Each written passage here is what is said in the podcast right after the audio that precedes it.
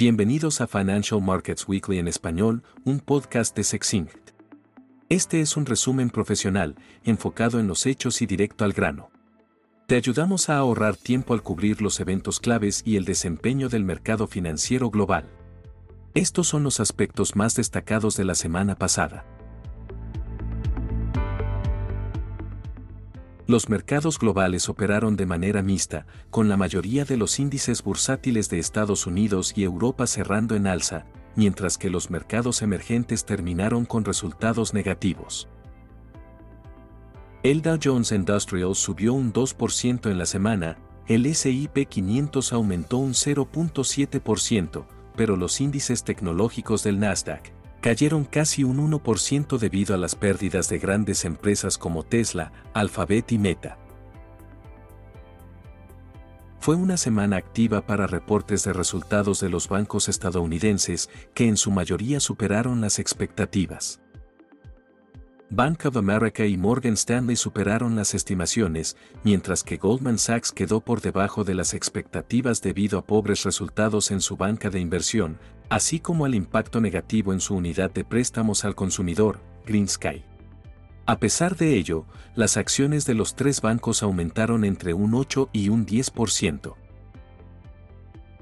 Tesla superó las expectativas tanto en ingresos como en ganancias al reportar ventas trimestrales récord de 25 mil millones de dólares, pero decepcionó a los analistas durante la conferencia al admitir que los precios de los automóviles deberán reducirse aún más y que los márgenes serán más ajustados. Tesla entregó 466 mil vehículos y produjo 480 mil durante el segundo trimestre, las acciones cayeron un 8% a 260 dólares. Las gigantes de la salud United Health y Johnson Johnson reportaron sólidas cifras y las acciones subieron entre un 5 y un 6%. No hubo reuniones de política monetaria por parte de los bancos centrales desarrollados la semana pasada y la Reserva Federal, el Banco Central Europeo y el Banco de Japón se reunirán la próxima semana.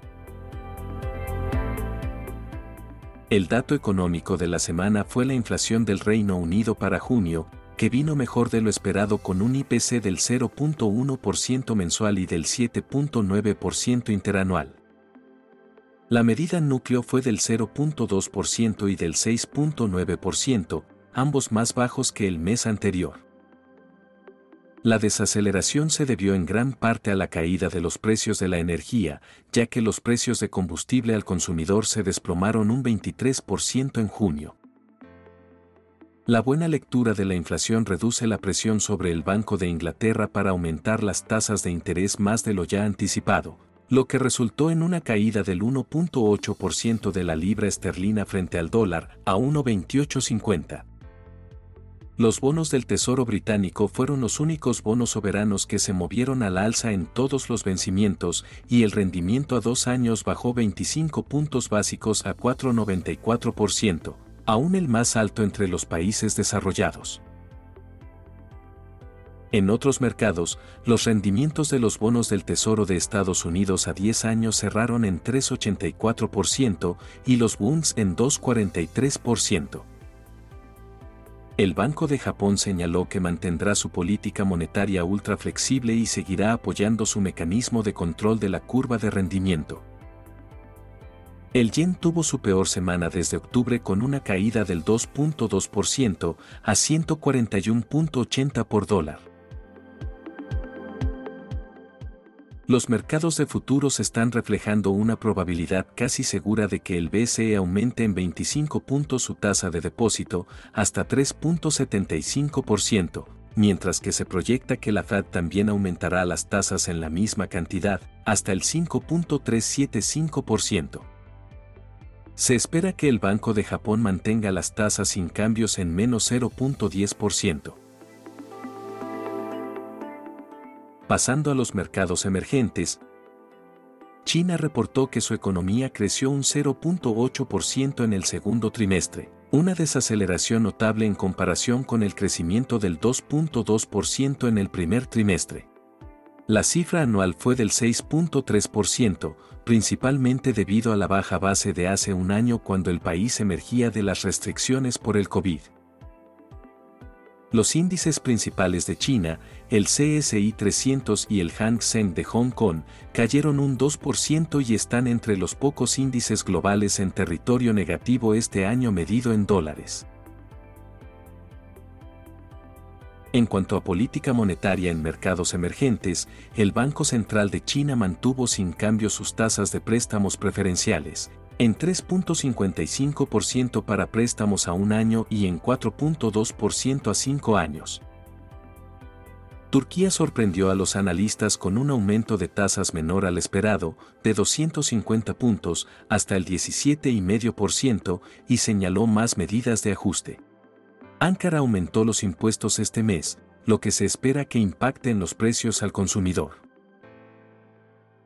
El Banco de la Reserva de Sudáfrica mantuvo las tasas sin cambios en 8,1%, pero no descartó subas adicionales después de 10 aumentos consecutivos, mientras que Rusia elevó las tasas más de lo esperado, en 100 puntos hasta el 8,5%. En los mercados de materias primas, Rusia terminó formalmente el acuerdo de exportación de granos del Mar Negro con Ucrania el lunes pasado, deteniendo los envíos de uno de los mayores proveedores de granos del mundo. Moscú atacó puertos del Mar Negro durante tres días en una nueva escalada de la guerra, limitando aún más el transporte de mercancías. Los futuros de trigo aumentaron un 9% a 6 dólares con 97 centavos, mientras que el maíz cayó un 12% debido a las mejores condiciones climáticas en Brasil y Estados Unidos.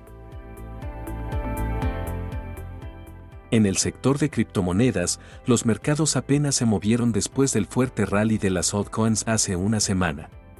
Bitcoin se cotiza ahora a 30.000 y Ethereum a 1.890 dólares, ligeramente más bajos en los últimos 7 días. Algunos movimientos notables incluyen Solana, con una caída del 12%, Toncoin, con una subida del 12%, y Chainlink y Estelar, con ganancias del 17%. El calendario de la próxima semana.